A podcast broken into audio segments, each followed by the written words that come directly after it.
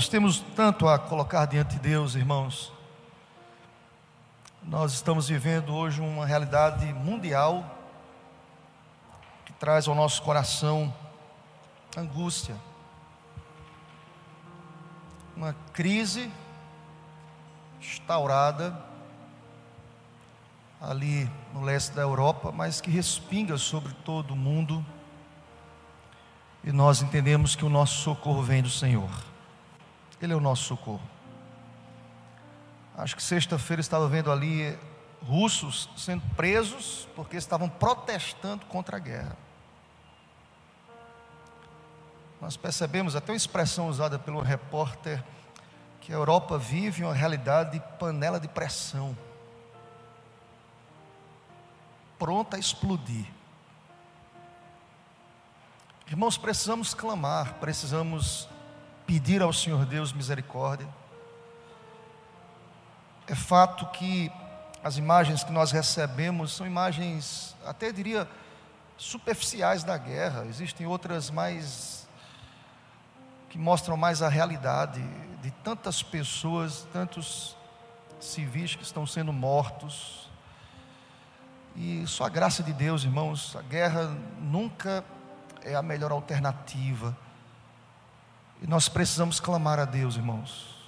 Fruto de um desejo, a nossa leitura aqui fora é fato tão pequeno, mas que revelam, revela a inclinação do homem, que é vil, o homem é vil, o homem é pecador, o homem por inclinação é mau, irmãos. E nós devemos clamar a Deus para que Deus tenha misericórdia, que Deus esteja ali trazendo misericórdia sobre aquele povo. Há tantas coisas que estão ali envolvidas, irmãos, é fato, mas nós cremos no Deus que nos diz em Sua Escritura que se o meu povo que se chama pelo meu nome orar e me buscar, Ele escuta dos céus, Ele ouve, Ele sara, porque só Ele tem poder para fazer isso em nome do Senhor, Ele pode. E nós iremos investir um tempo aqui para orar. Estaremos colocando essas vidas diante de Deus. Estaremos colocando as pessoas enfermas diante do Senhor Deus. O Gil, genro do casal Joel e Ana, esposo da Viviane. Oremos por ele, irmãos.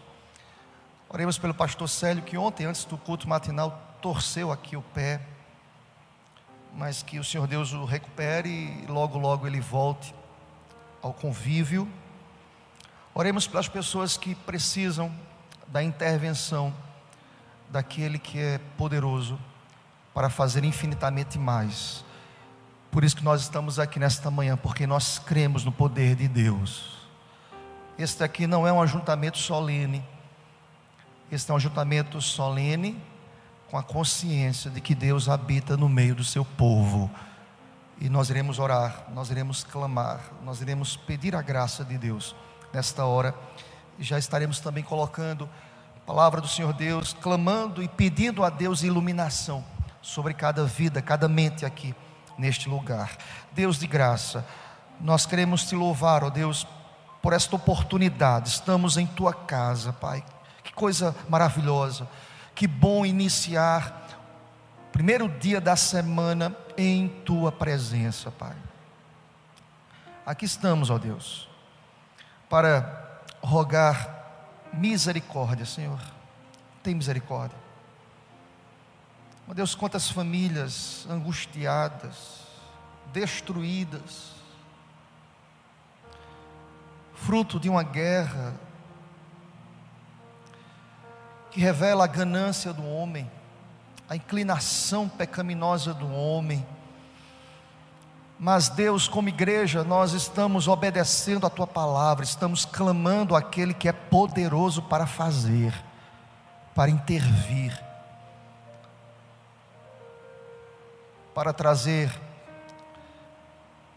e derramar misericórdia sobre os corações aflitos, ó Pai, em nome de Jesus. Tem misericórdia, Deus. Nós sabemos, ó Deus, que o fim dos tempos revela guerras, como diz Mateus, rumores de guerra, angústia, sofrimento.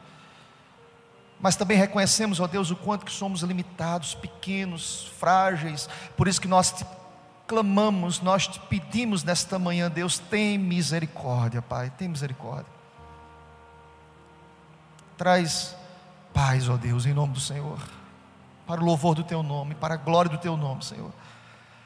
Nós te pedimos isso, Pai. Nós oramos pelos enfermos, colocamos o Gil, que precisa da tua intervenção, colocamos tantos outros, colocamos o pastor Sérgio, que o Senhor traga recuperação rápida. Nós clamamos, ó Deus, pelas pessoas aflitas, angustiadas, pelas pessoas que precisam da tua intervenção nesta hora. Vem sobre elas, ó Pai, em nome de Jesus. Traz cura, Pai. Tu és o Jeová Rafa, o Deus que cura, o Deus que tem poder. Assim como nós também te pedimos, ó Pai, em nome do Senhor, fala conosco. Aqui estamos para ouvir a tua voz, para ouvir a tua palavra. Aqui estamos para entendermos o que o Senhor requer de cada um de nós. Usa-me como instrumento em tuas mãos, em nome de Jesus. Amém, Senhor. Glória a Deus. Meus irmãos, hoje nós não teremos a, a sala geral, ou seja, nós iremos sair mais cedo, tá certo? Mas nós queremos aproveitar o tempo que nós temos aqui para trazer mais um ensinamento de uma passagem bíblica extraída ali do livro de Gênesis, o livro das origens. Eu quero lhe convidar nesta hora a ir até o capítulo 4 deste livro, Gênesis capítulo 4.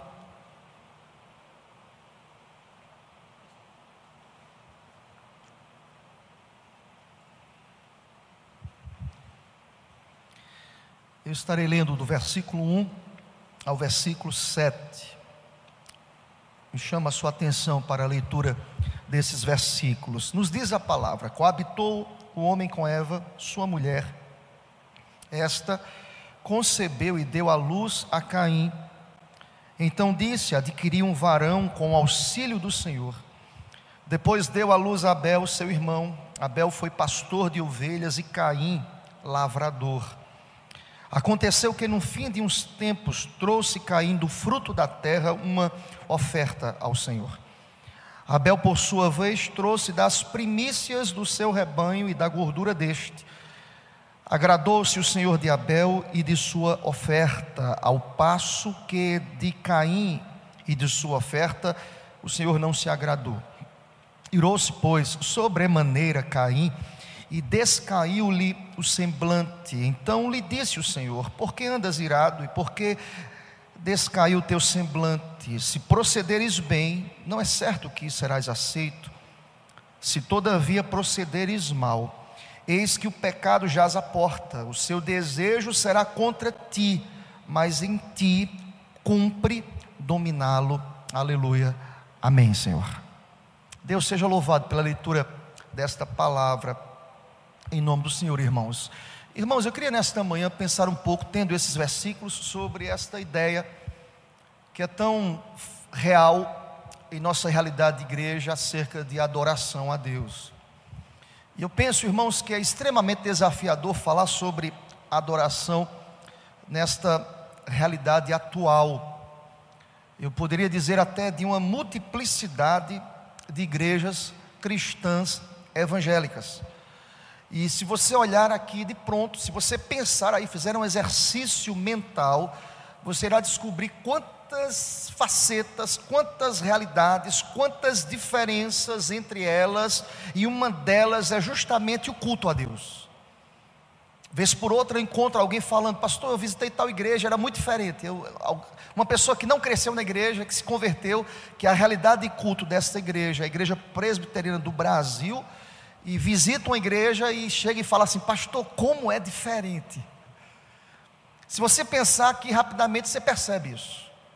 Quantas igrejas, há uma multiplicidade de liturgias, várias realidades, pensamentos divergentes do que de fato é culto a Deus. E eu quero inicialmente, de maneira inaugural aqui nessa palavra, dizer para vocês que nós, como igreja presbiteriana do Brasil, igreja reformada, nós já nos posicionamos diante desse cenário multiforme, divergente, multifacetado das liturgias e do, dos cultos apresentados a Deus, a IPB, como igreja, em 2009, irmãos, oficialmente já se posicionou, apresentando essa realidade cultica do que a Bíblia firmemente nos apresenta e que nós chamamos de princípio regulador do culto. PRC, a sigla, princípio regulador do culto. Por que eu estou lhe dizendo isso? É porque o princípio regulador do culto apresentado pela Igreja Presbiteriana do Brasil tem a palavra como base. Eu quero inicialmente lhe dizer, irmãos, que culto não é fruto da imaginação humana. Culto a Deus não é fruto da, da capacidade que o homem tem de criar.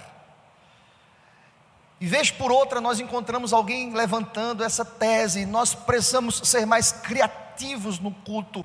O culto não precisa de criatividade, irmãos. O culto precisa de uma reverente atenção ao que nos diz as Escrituras.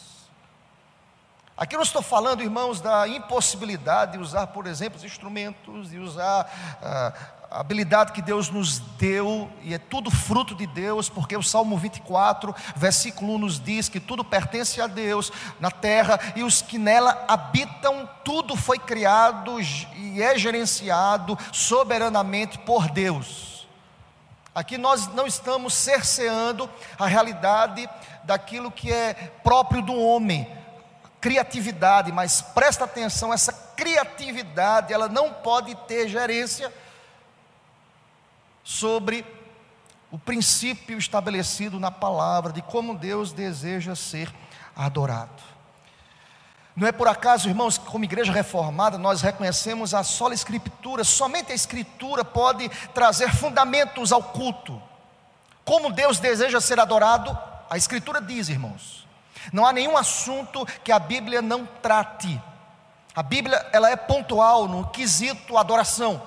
Por isso que ela de maneira maravilhosa, cirúrgica, ela já fecha todos os obstáculos, no que diz, diz respeito, ela fecha todas as portas, melhor dizendo, colocando obstáculos a essa criatividade humana, quando essa criatividade suplanta, toma a forma de doutrina, irmãos. É a Bíblia que diz como Deus quer ser adorado. É a Bíblia que rege o comportamento da igreja. E por que estou lhe dizendo isso? Porque desde os primórdios, desde Gênesis, desde o livro da criação, que Deus estabeleceu como deveria ser adorado. Não por acaso nós lemos Gênesis 4, do versículo 1 ao versículo 7. Desde o princípio, nós observando, observamos a temática adoração ao Senhor. E presta atenção que inicialmente, de maneira inaugural, esta adoração começa no seio da família, graças a Deus. Amém, meu irmão? A adoração a Deus começa na família. E aqui nós observamos, irmãos, o texto mostra-nos que Adão e Eva, eles aprendem com Deus. Por inferência, entendemos, claro, alguns textos sinalizam esta realidade, mas eles aprendem ali no jardim. Antes que o pecado trouxesse todas as consequências para a vida deles e para a terra, eles aprenderam com Deus. E nós entendemos, depois do pecado, irmãos, quando Deus veste ali Adão e Eva com peles de animais, aqui cabe uma nota muito boa. ainda como reflexo de domingo passado, tá? Para deixar, para passar a régua, irmãos, para deixar tudo, tudo bonitinho, tudo ok. A palavra hebraica para pele, irmãos, é fato.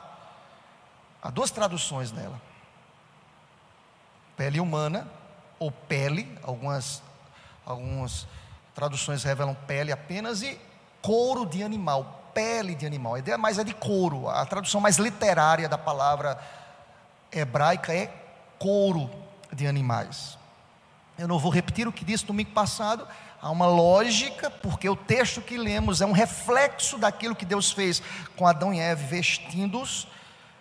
Mas você pode, por exemplo, fazer um comparativo, isso é exercício da Bíblia, a boa hermenêutica é a Bíblia que se explica pela Bíblia, não tomar um texto, uma expressão isolada, uma boa tradução de uma palavra no original, é quando essa tradução, ela respeita respeita um contexto e ela respeita uma realidade apresentada na completude, na totalidade da palavra. Essa é uma boa hermenêutica. E a boa hermenêutica reclama de nós essa compreensão que a melhor tradução para a palavra pele, destacada em Gênesis 3, 21, é couro de animal. Por que eu lhe digo isso? Lhe digo isso porque nós temos exemplos bíblicos que servem como comparativos aqui para a compreensão de que é pele de animais. Por exemplo, se você ler Levítico capítulo 16, versículo 27, está escrito: Mas o novilho e o bode da oferta pelo pecado, cujo sangue foi trazido para fazer expiação no santuário, serão levados fora do arraial. Lembram que eu falei do tabernáculo, essa ideia para a gente aqui? Porém, as suas peles a sua carne e o seu excremento se queimarão. Ou seja, há aqui fato inconteste que o texto revela que ali animais eram sacrificados nesse processo de perdão, de sacrifício, de tal forma que eu disse aos irmãos que há uma corrente teológica que defende que o animal morto por Deus aqui, sacrificado por Deus para vestir Adão e Eva, era justamente um cordeiro tipificando aquele cordeiro que ainda era imperfeito, finito, limitado, apontando para aquele que viria, o perfeito cordeiro que morreu voluntariamente no meu e no seu lugar. Seja bendito o nome do Senhor para sempre. Só para a gente fechar essa ideia, há outros textos, né, gente? Êxodo 20, 26, 14, Êxodo 36, versículo 19. Mas para a gente fechar aqui essa, essa questão, que eu acho importantíssima, irmãos, há um comentarista de Gênesis chamado Bruce Walker. Ele vai comentar dizendo o seguinte: as roupas ou a cobertura de Adão e Eva, descritos em Gênesis 3, e aí ele, ele é pontual dizendo, lá em 3,7, quando eles tentaram produzir essa roupa, essa roupa era inadequada, porque não cobria a vergonha deles. E Deus ensina com o sacrifício de um animal, Deus confecciona para eles túnicas que descem até os joelhos ou até os tornozelos, ou seja, com a sentença proferida por Deus. Deus fez aqui no versículo 21, nós temos a compreensão que esse casal foi abençoado por Deus, recebeu da graça de Deus, eles não puderam resolver sua própria vergonha, mas Deus fez, ou seja, Deus é poderoso para cobrir a vergonha, Deus é poderoso para vesti-los, Deus é poderoso para revelar cuidados, Deus é poderoso para dizer que o sacrifício procurado pelo homem não revela cuidados perfeitos, mas Deus, aquele que pode, fez. Verso 21 do capítulo 3 nos diz: Deus fez vestimentas de peles de animais para Adão e sua mulher e os vestiu. Presta atenção, somente Deus é poderoso para cobrir a vergonha do homem. Graças a Deus por isso. Amém, meu irmão? Quem aprende isso em casa Caim e Abel. Irmãos, vejam, o texto não está aqui, não está revelado no texto, mas por inferência nós entendemos o quanto que Adão e Eva adorou a Deus por isso. Lembrem, até pecarem, Adão e Eva não tinham consciência de nudez, de pecado, de vergonha. E de pronto eles se revelam nus, porque eles já estavam mas o pecado traz a vergonha, e o que eles promovem para eles mesmos não resolve, é limitado, mas Deus, em Sua perfeita ação, os cobre, e isso gera com certeza, quando cobertos reconhecimentos de louvor, de adoração, de dizer: Deus, seja bendito o teu nome, Deus, tu és bom, tu és maravilhoso. Isso nos traz a consciência de que Deus, de maneira normativa, ensina esta família como deve adorá-lo, como deve reconhecer em doxologia, em louvor, quem é Deus. Deus é aquele que, apesar de nós, envergonhados, pecadores que somos, resolve nos cobrir, nos vestir, cuidar, ditar as normas, estabelecer os ditames dessa relação. Graças a Deus, porque Deus vestiu Adão e Eva, graças a Deus que o Cordeiro nos vestiu com seu sangue precioso. Aleluia. Esse texto é extremamente abençoado, irmãos, e como é importante a gente entender. Nós podemos olhar para a palavra e perceber e entender que a primeira família também adorou ao Senhor Deus, porque Deus assim o ensinou. O texto que lemos nos mostra uma família que adorava a Deus. E aí, irmãos, não precisa de muito exercício mental para entender que foi Deus que escreveu e gravou uma lei escrita no coração do homem. Foi Deus. Paulo vai falar sobre isso, Romanos 2, versículos 14 e 15. Foi Deus, você pode anotar aí, Romanos 2, versículos 14 e 15. Paulo vai falar e dizer que certamente há a ideia clara aqui de Paulina de que foi Deus que escreveu no coração, Deus que colocou na alma do homem a consciência de que existe um Deus poderoso e digno de adoração. A prova disso, irmãos, de que no coração do homem havia essa consciência de adoração é que Adão e Eva ensina por ter aprendido com Deus aos filhos como Deus gostaria de ser adorado. A verdade é, são os versículos que nós lemos aqui como base para a gente, para a nossa reflexão sobre a existência e adoração a Deus. Irmãos, ambos, eu chamo a sua atenção, ambos, Caim e Abel, tinham consciência da existência de Deus e como ele deveria ser adorado, que os dois apresentam uma oferta a Deus, como parte ou como fruto do trabalho deles. Chama-me a atenção que Caim e Abel tiveram a mesma educação, os, o mesmo acesso às informações sobre Deus. Aqui eu não posso entrar no texto entendendo, Abel foi privilegiado, teve uma educação diferente de Caim, não. Eu preciso entrar nesse texto entendendo que os filhos, a família, os dois foram educados da mesma forma. A família que foi abençoada pela educação a Deus. Contudo, nós já sabemos aqui ao ler o texto, porque nós conhecemos o texto, que Abel foi aprovado por Deus por causa da sua oferta, todavia Caim foi desaprovado por, pela oferta que Deus não se agradou. Permitam-me, irmãos, eu queria citar aqui um teólogo que eu gosto muito, chamado Joel Bick. Ele é um escritor que investe muitos livros acerca de santificação. Ele até fez muitas parcerias com tantos outros teólogos para falar sobre santidade e vida, sobre o comportamento da igreja, sobre crescimento, sobre vida de adoração a Deus. E Bick fala o seguinte: presta atenção, cada igreja é fato, deseja crescimento.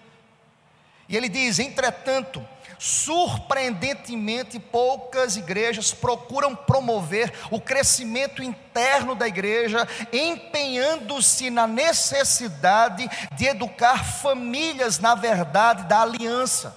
Diz mais eles, ele, porque poucos se mantêm firmes nisto. Ele diz mais: muitos adolescentes se transformam em membros nominais com mera noção da fé ou abandonam a verdade evangélica para doutrinas e modalidades de adoração antibíblicas. Diz ele mais, permitam-me, eu acredito que uma das razões principais para esta falha é a falta de preocupação com o culto doméstico em suas casas, em suas famílias. Existem muitas famílias nas igrejas, Porém, poucas se empenham na educação, na, no culto doméstico, entendendo muitas que o culto doméstico é uma coisa opcional, é um exercício superficial, muitas vezes com a leitura breve, com oração breve antes da refeição. Diz mais ele, consequentemente, muitas crianças crescem com nenhuma experiência ou impressão da fé cristã e culto familiar em uma realidade que deve ser diária. Eu achei fantástico esse texto do Bic. É fato, irmãos. Tem muitas pessoas que lançam sobre a igreja respostas, até mesmo na educação dos filhos. Presta atenção: o primeiro princípio de culto a Deus foi estabelecido dentro de uma família. Isso nos ensina, irmãos. Isso me ensina, isso me desafia a entender que Deus quer ser adorado a partir da minha casa. E é fato, eu concordo, eu subscrevo o que acabei de ler aqui do escritor Joel Bick, é que às vezes o culto doméstico é algo artificial, superficial, rápido, instantâneo, como um suco instantâneo, né? Para quem é das antigas, aquele que suque, né? Botava água ali rapidinho, mancha pulmão, para quem é mais antigo sabe da expressão, mancha pulmão, irmãos. Tem gente que pensa que o doméstico é um mancha-pulmão, reúne rapidinho, lê um texto rápido, termina logo, porque tem que voltar às atividades, lê logo, responde religiosamente. Não, irmãos. O texto que lemos nos apresenta de que Deus quer ser adorado de maneira verdadeira a partir das nossas famílias. Graças a Deus por isso. Se não há culto na vida, não há vida no culto. Eu preciso entender isso, eu quero lhe convidar nesta manhã, de maneira muito pontual, irmãos, a entender por que o culto de Abel foi aceito e por que o culto de Caim foi rejeitado.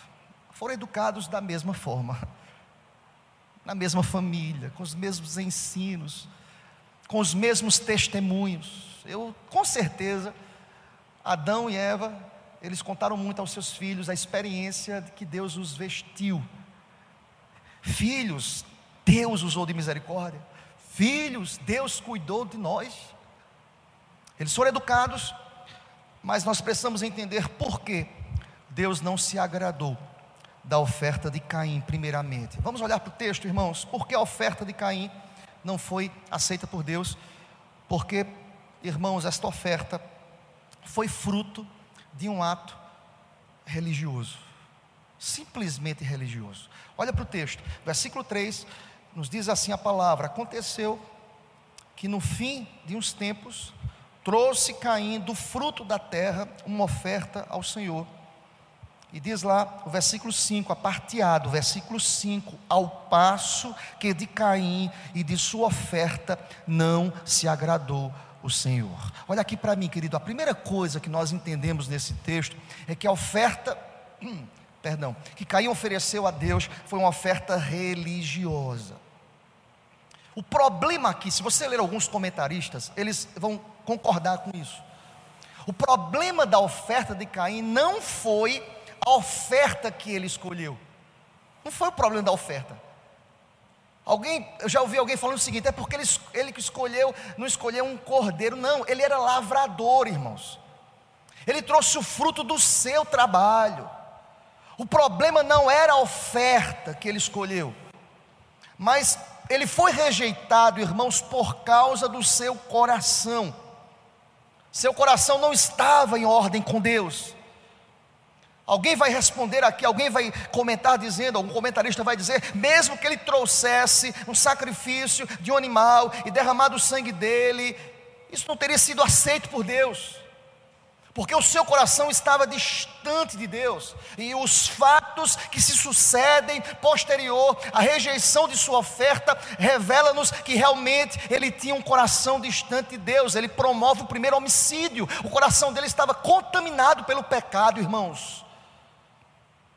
Porque pensa comigo, fazendo um exercício rápido, se ele não fosse aceita a sua oferta, o que é que ele deveria fazer? Deus tem misericórdia de mim, Deus me perdoa, Deus estou envergonhado, Deus estou aflito, Deus não sei o que fazer, não. Ele promove o primeiro homicídio. O problema da oferta de Caim não foi o que ele escolheu, mas foi o coração que estava distante de Deus.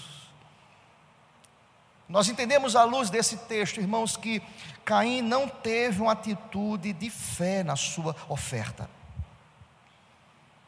Se você fizer um paralelo, por exemplo, a 1 Samuel, capítulo 15, versículo 22, a palavra de Deus nos afirma: Eis que obedecer é melhor que sacrificar, e o atender, olha aí a, a prova bíblica, é melhor do que gordura de carneiros.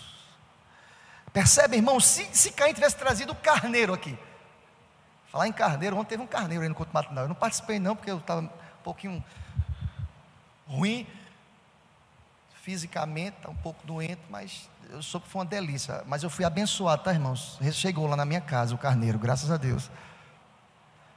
Vejam, se Caim trouxesse a gordura do carneiro ali, a oferta, o obedecer é melhor do que sacrificar. Eu quero que você entenda que nessa manhã estamos caminhando para esse entendimento que a fé superficial é uma fé que não agrada a Deus. Olha o paralelo que eu quero fazer para vocês: de nada adianta estar no templo, não perder um culto, participar dos eventos da igreja, cantar louvores, ouvir o sermão dominicalmente, se, se, a sua fé, se a sua relação com Deus for superficial e não obediente a Deus, Deus não se agrada, Deus rejeita essa oferta. Em outras palavras, parafraseando a atitude e a rejeição de Caim, você pode estar sendo rejeitado dominicalmente, irmãos, no templo, mesmo estando no templo. Porque tem muita gente que está fisicamente, mas mentalmente está longe. Tem muita gente, quem sabe, está aqui ouvindo a palavra, mas a mente está vagueando, passeando, vagando, melhor dizendo, e não estão aqui conectados, ouvindo, entendendo o que Deus quer, irmãos, esta oferta foi rejeitada por Deus, porque esta fé, ou esta oferta, foi desprovida de uma atitude de fé no processo de culto a Deus. Presta atenção, querido, há quantas pessoas que estão procurando a Deus, até mesmo por barganha, até mesmo por religiosidade, até, até, até mesmo porque estão acostumadas com o ambiente de culto a Deus. Caim, quem sabe, é, pega ali a sua, o fruto da sua lavoura, lavoura e diz assim: Deus está aqui, Deus é de todo jeito, Deus é o que eu tenho, é o, é o que tem para hoje, como muita gente diz, oh, eu, estou, eu estou longe de Deus, eu estou cheio de pecado, eu estou sem compromisso, mas Deus, para culto ao Senhor, é o que eu tenho para hoje, recebe Deus de qualquer jeito, não, irmãos, nós precisamos entender que culto a Deus não é algo superficial, é algo que respeita processos estabelecidos pela palavra, eu não posso cultuar a Deus cheio de pecado, eu não posso me apresentar sem pedir perdão pelos meus pecados, eu não posso adorar a Deus, eu não posso elogiar a Deus através de louvor, eu não posso exaltar a Deus se o meu coração estiver distante de Deus. A oferta de Caim foi rejeitada porque o seu coração estava distante. Às vezes, na mesma família, que chegam à igreja, marido está adorando a Deus, a esposa não, a esposa está adorando o marido não, os pais estão adorando os filhos não, e às vezes toda a família está presente, mas a adoração não passa do teto. Porque Deus não está à procura de sacrifícios, Deus está à procura de corações tementes a Deus, obedientes a Deus. A primeira coisa que esse texto me ensina, irmãos, é que eu não posso apresentar a Deus qualquer coisa primeira coisa que Deus me ensina é que eu não posso frequentar cultos religiosos, eu não posso participar de atividades da igreja sem a consciência do meu chamado para isso. Eu tenho que ser autêntico na minha fé, e essas coisas não, não podem autenticar a minha fé. Vocês entendem isso em nome de Jesus? Não é a minha presença, mas é o meu coração Paulo vai exortar Timóteo, dizendo: sabe o que Paulo vai dizer? Tem muitos que têm uma forma de piedade. Ele exorta isso. Deus não está à procura de uma possível forma de piedade. Deus está à procura de corações obedientes, irmãos. Foi Deus que exortou lá em Isaías o profeta, no capítulo 29, versículo 13, que diz: Este povo se aproxima de mim com seus lábios, com a sua boca.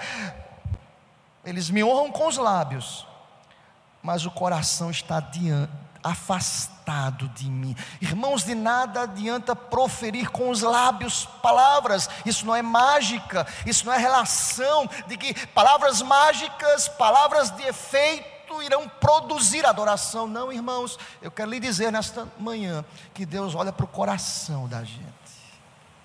A igreja pode estar lotada, a igreja não pode estar lotada, você pode estar no meio de uma multidão, você pode estar sozinho em casa, você pode estar andando, trabalhando no seu carro, no seu momento devocional. Se você não tem vida com Deus, se você não é obediente a Deus, se você não tem intimidade com Deus, a minha adoração, o meu louvor o Senhor irá rejeitar. Sabe por que Caim não foi aceito a sua oferta? Porque ele tinha um coração ausente da presença de Deus. Mas é um segundo exemplo aqui para a gente, na mesma família, criados e catequizados e educados da mesma forma, nós conhecemos a história de Abel. Graças a Deus que existem pessoas fiéis a Deus, graças a Deus. Amém, meu irmão? Graças a Deus que existem pessoas comprometidas com a obra. Abel tipifica esses. E o texto diz assim: por que Deus se agradou da oferta de Abel? Há o contrário aqui, há uma realidade diferente da de Caim. E o texto do versículo 4 nos diz: olha comigo, o versículo 4 nos diz a palavra: Abel, por sua vez, trouxe das primícias do seu rebanho e da gordura deste agradou-se o Senhor de Abel e de sua oferta. Eu quero que você entenda o que o texto quer nos dizer aqui, diferentemente de Caim. Abel tinha uma relação de obediência íntima com Deus. E aí, irmãos, presta atenção, que aqui uma, uma ideia bíblica reveladora, que para mim é fantástico aqui. É, é o divisor de águas aqui na compreensão e numa extração, no exegese correta do versículo 4, é que o texto vai dizer o seguinte: primeiro, olha para o texto, o texto diz: O Senhor agradou-se primeiramente de Abel, antes de sua gordura, antes de sua oferta.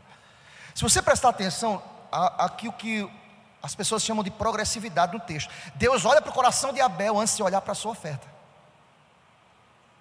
Deus olha para a gente, para a nossa alma, antes de olharmos para os nossos atos, irmãos. Percebem como muitas vezes nós invertemos, nós nos preocupamos com ativismo, com os atos, nós nos preocupamos com as agendas eclesiásticas da vida. É, comumente nós encontramos isso aí, pessoas preocupadas, vamos fazer, vamos fazer, calma. Cuida primeiro do coração.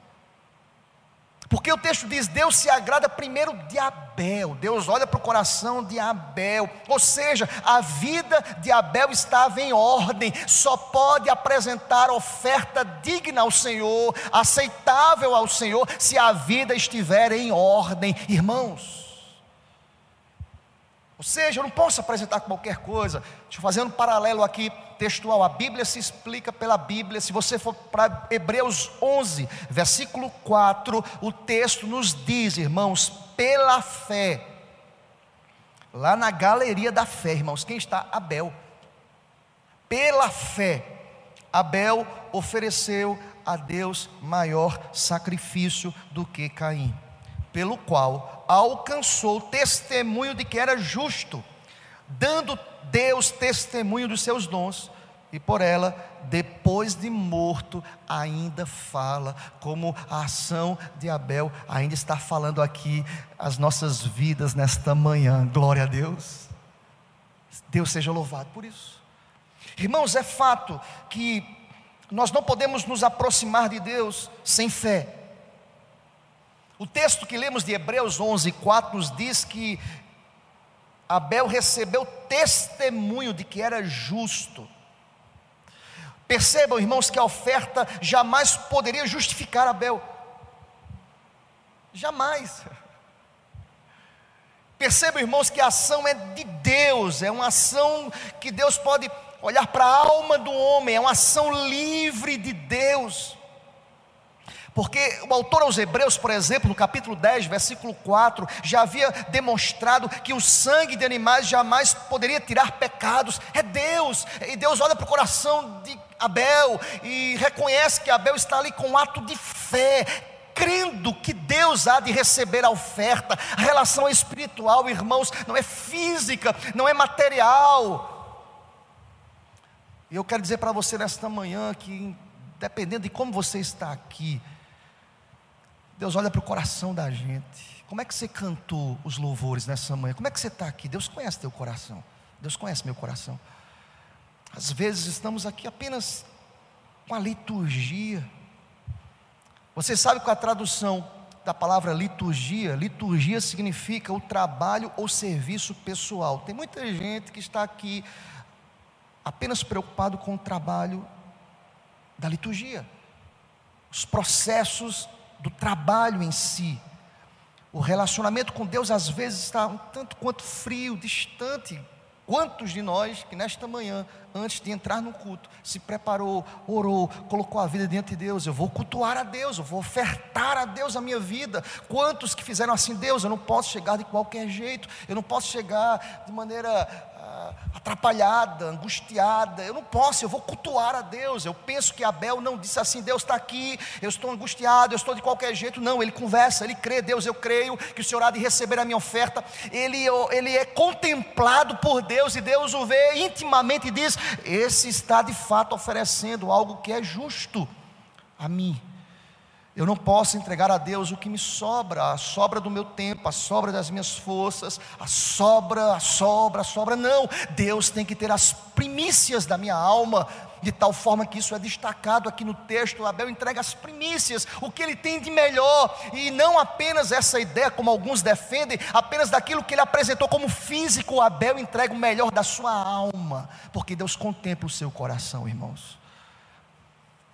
Eu quero caminhar para o final dessa palavra, dizendo ao meu e ao seu coração nesta manhã, que o nosso relacionamento com Deus é particular, e ele se transforma em relação coletiva aqui no culto, mas eu preciso cuidar da minha vida particular com Deus. Além de ser particular, é uma relação intransferível. Não é minha esposa que tem que orar por mim, apesar que ela ora. Não é que eu tenho que orar por ela, apesar que eu oro por ela. Graças a Deus também. Ela ora por mim, ora por ela. Isso é vida conjugal. Eu oro pelos meus filhos, eles oram por mim, por ela. Você ora pelos seus filhos, você ora pela sua casa. Mas a minha vida individual com Deus é intransferível, irmãos. Abel entendeu isso. Abel foi guiado, mas Abel foi orientado por Deus. É, percebem o que a palavra diz lá em João capítulo 4, versículos 23 e 24, naquele diálogo estabelecido com aquela mulher samaritana, Deus diz àquela mulher: Mas vem a hora, e já chegou, minha filha, em que os verdadeiros adoradores adorarão ao Pai em espírito e em verdade, porque são estes que o Pai os procura. Para seus adoradores, Deus é espírito Importa que os seus adoradores o adorem em espírito e em verdade. Como é que está o teu coração nessa manhã, querido? Como tem estado o teu coração? Como é que você tem se apresentado a culto? Ou diante de Deus em culto coletivo aqui, dominicalmente na igreja? Como é que eu tenho chegado aqui na igreja? Como é que eu tenho apresentado? Qualquer forma, o que me sobra, pá, tô, hoje eu vim porque é o jeito, porque eu, eu venho. Não, irmãos. Eu preciso ter a consciência de que Deus está aqui nesse lugar. Que Deus é santo, é digno de receber das nossas vidas o melhor. O melhor. Mas, pastor, o que é que eu faço quando eu não estou tão bem e eu estou indo à igreja? Conversa com Deus. Ou seja, ao chegar no templo, quando o teu coração está aflito, o tempo que você tem conversando com as pessoas, se curva diante de Deus, se ajoelhe, ou sentado mesmo. Diga, Deus, eu quero oferecer ao Senhor Deus o que eu tenho de melhor. Eu estou aflito, meu coração está distante, minha mente está abarrotada de coisas, eu estou desconcentrado. Isso é para tudo, irmãos. Eu não posso subir aqui ao púlpito de qualquer jeito, eu não posso pregar para vocês religiosamente, eu não posso me acostumar com o sagrado, eu não posso me acostumar com aquele que é santo, eu não posso subir aqui porque eu sou escalado para fazer. Não. Eu tenho que entender que quando eu estou abrindo minha boca, é Deus que está falando diretamente com o coração da gente. Eu sou boca de Deus na vida de vocês. Eu não posso abrir o texto e de maneira inadvertida ler algumas coisas para vocês, algumas informações, não, eu tenho que explicar o que diz a Bíblia. Porque a minha responsabilidade enquanto líder é trazer o que Deus quer de nós. Mas sabe qual é a sua responsabilidade enquanto membro? Não é apenas sentar, não é ouvir algumas palavras, não é entender algumas conjecturas, não é montar um, uma ideia homilética, não. A sua postura enquanto servo é dizer: Deus fala que o teu servo ouve. O que é que Deus quer me ensinar? O que é que Deus quer me mostrar? O que é que Deus quer me orientar? E o que Deus está dizendo para a gente nesta manhã é que eu, nós observamos, melhor dizendo, duas ofertas. E a primeira foi rejeitada e a segunda foi aceita. Porque a primeira foi rejeitada? Porque a primeira era fruto de uma vida religiosa. E porque a outra foi aceita. E se você olhar para o versículo 4, o texto diz: agradou-se o Senhor. Em outras palavras, é como se a oferta de Abel fosse agradável. O contrário é verdade, o que ele rejeita, irmão, é algo desagradável. Você já pensou Deus olhar para mim para você dizer desagradável? Você está cantando, mas está sendo desagradável. Você está tocando, mas está sendo desagradável. Você está aqui no culto, desagradável. Coisa, que coisa de fato desagradável, irmãos. O coração de Caim, porque não era um coração convertido, promoveu o mal. Mas o meu e o seu, creio eu, nós fomos alcançados pela graça de Deus. E se o meu e o seu coração, se nós estivermos distantes de Deus, nós devemos nos arrepender nessa manhã.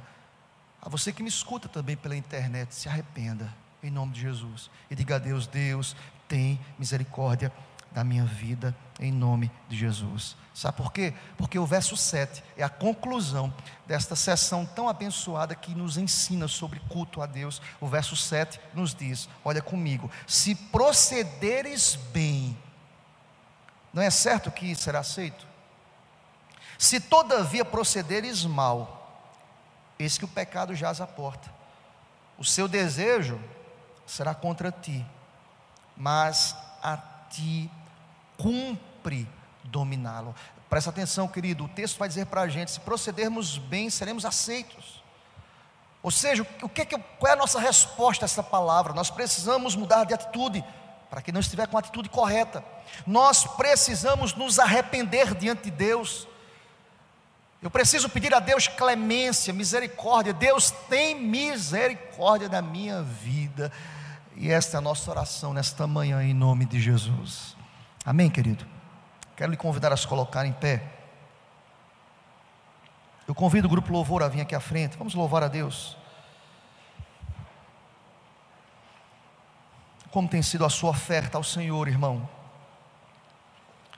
Como eu tenho apresentado as minhas ofertas a Deus aqui, em casa, no trabalho, no templo, nas programações da igreja, como eu tenho apresentado o meu culto ao Senhor. Que Deus possa aplicar essa palavra, que Deus nos ensine, que Deus molde as nossas vidas segundo a sua santa e poderosa vontade.